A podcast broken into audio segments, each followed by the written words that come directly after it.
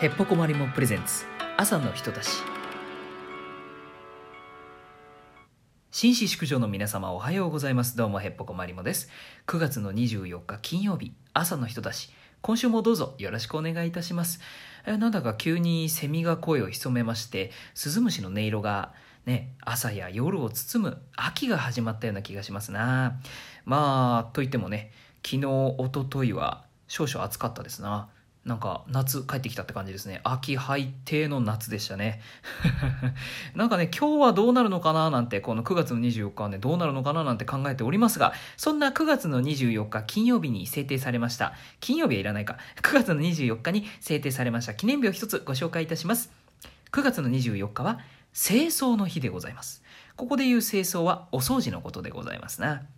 1971年9月の24日、この日にですね、えー、廃棄物処理法、配送法などの、えー、廃棄物の処理及び清掃に関する法律が施行された日であることを由来に、えー、この清掃の日が制定されたそうでございます。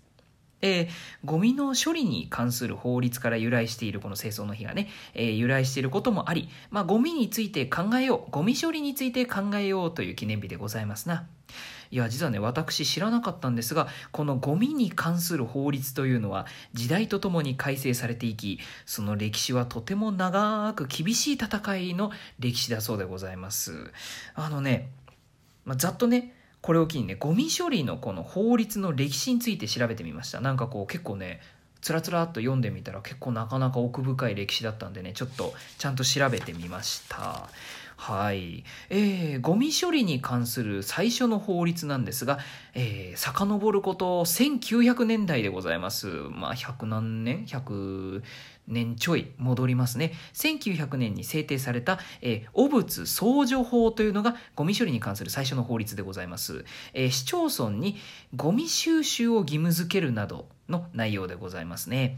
ここからなんですね市町村のゴミ収集が義務付けられたのはただ、えー、このね汚物相助法でございますがこの汚物にはね糞尿な、えー、糞尿、まあ、えっ、ー、と、うんちやおしっこですね。糞尿や動物の死骸、まあ、猫、犬などなどなどの動物の死体も含まれていたそうでございますな。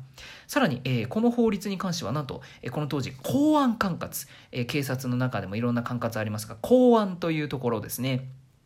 の管轄であったり、えー、罰則規定もあったと。はい。まあ、結構ね、厳格なものなんでございますな。まあ、なんかこう、この当時ね、多分、この糞尿や動物の死骸などは結構ひどかったんでしょうね。それを何とかしようと罰則をね、えー、入れてまでね、何とかしようっていう気持ちからこの法律っていうのは定められたんでしょうね。はい、当時のね、世相がちょっと伺えるものでございますな。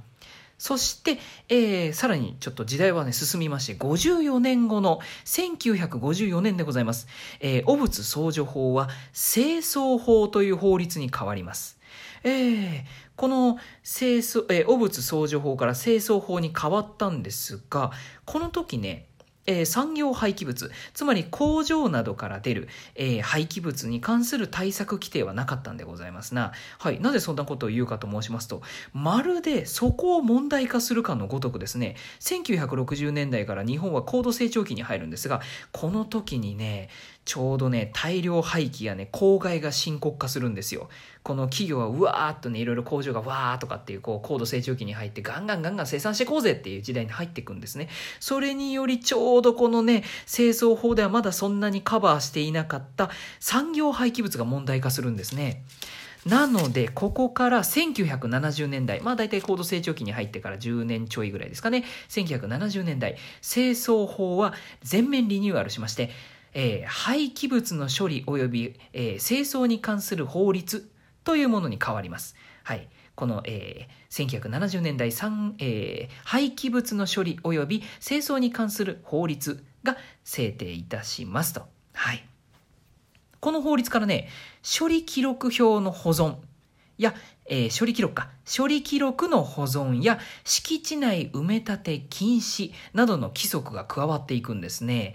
まあこれによってね、公害の対策が強化されていくんです。まあ、えー、企業や、えー、そういった工場などなどにね、そういうこう、いろんなね、ルールをつけることでその産業廃棄物の違法投棄などをね防ごうっていう風な動きが出てきたんですね。しかし残念ながらまあモラルの低い違法業者っていうのはどの時代にもいるもんでやっぱりこの産業廃棄物っていうのをねこっそり捨てちゃったりとかねするわけですよ。雑に処理しちゃうんですね。まあこれには困ったもんで、そこでね、1991年、さらに飛びましたね。この1970年、清掃法全面リニューアルした後、えー、1991年、今度は、えー、この、廃棄物の処理及び清掃に関する法律に不法投棄の罰則強化やマニフェスト制の導入などを追加します。さらにさらに1997年には、えー、廃棄物再生利用制度、まあリサイクルなどですね。とか、生活環境影響調査の実施なども、えー、導入していきます。まあ、これによってね、どんどんね、こう罰則やルールを増やしていくことで、はい、えー、圧をかけていくわけですよね。違法業者などにね。まあ、このようにね、えー、時代とともに改正を重ねていくんですね。ゴミ処理に関する法律は。それによって違法業者へのね、対策を強化していくんです。ですが、今もなお問題はありまして、2000年代に入った現在も改正が迫られていると、はい、対策を練って練ってをずっと繰り返してるみたいですね。どうしても違法業者ってね、いなくならないんですな。はい。まあもうね、生活のためにも環境のためにも、早い問題収束を祈るばかりでございます。せめてね、このまず庶民レベルである我々がね、まずはね、ゴミに関して向き合うことが物事をいい方向に進めるんじゃないかななんて思う日々でございます。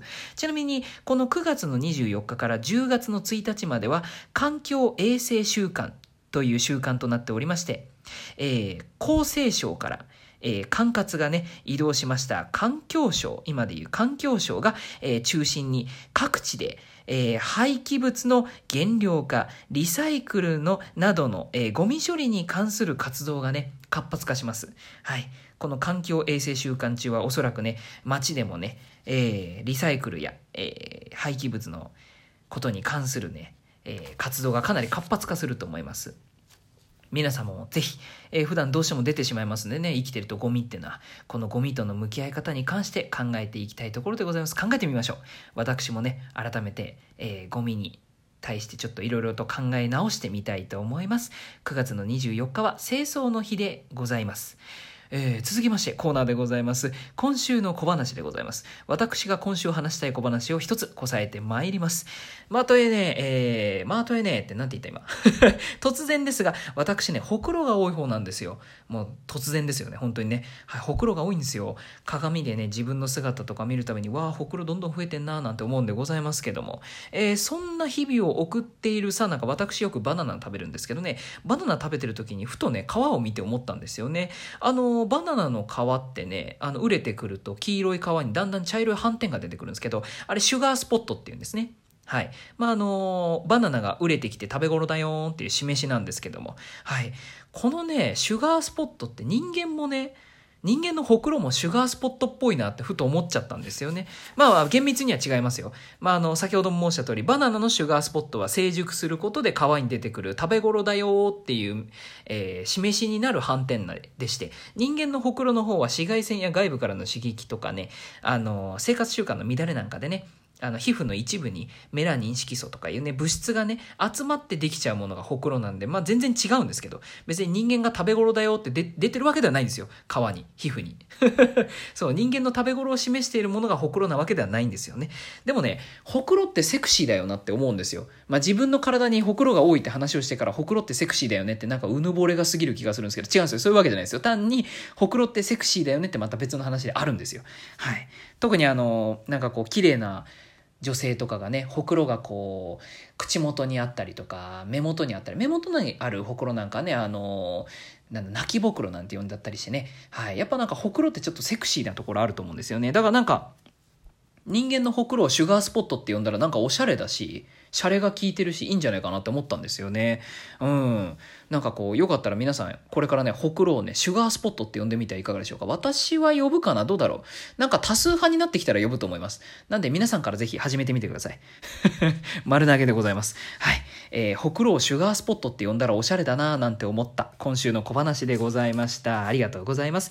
えー、最後にですね、朝の人たちでは皆様からのお便りを募集しております。ちょっとね、何個かアクションいただきましたんでご紹介したいと思います。まずね、えっ、ー、と、このラジオトークの中でですね、やい、えー、やいろにゃんさんから、えー、美味しい棒いただきました。アイテムいただきました。ありがとうございます。食べたことないんだけど、美味しい棒なんとなく味がわかりますね。なんででしょうね。はい。そして実はですね、えー、この前気づいたんですが、ポッドキャストの方でですね、はい、レビューをいただいておりました。このね、朝の人たち、えー、ポッドキャストでも聞くことができるんですけども、そのポッドキャストの方にレビューがありまして、え、こんなお言葉いただきました。アマンさんという方からですね、え、男性の一人語り、え、ちょっとした人たちの、えー、情報番組、サクッと聞けていいというね、レビューをいただいておりました。ありがとうございます。すごく励みになります。いやいろにゃんさん。えー、アマンさん、本当にありがとうございます。このように私ね、とても喜びますので、よかったらお声をぜひお寄せください。ありがとうございます。というわけでですね、えー、お時間でございます。えー、お別れの時間ですな。え今日も一日ぼんやり行きましょう。いってらっしゃい。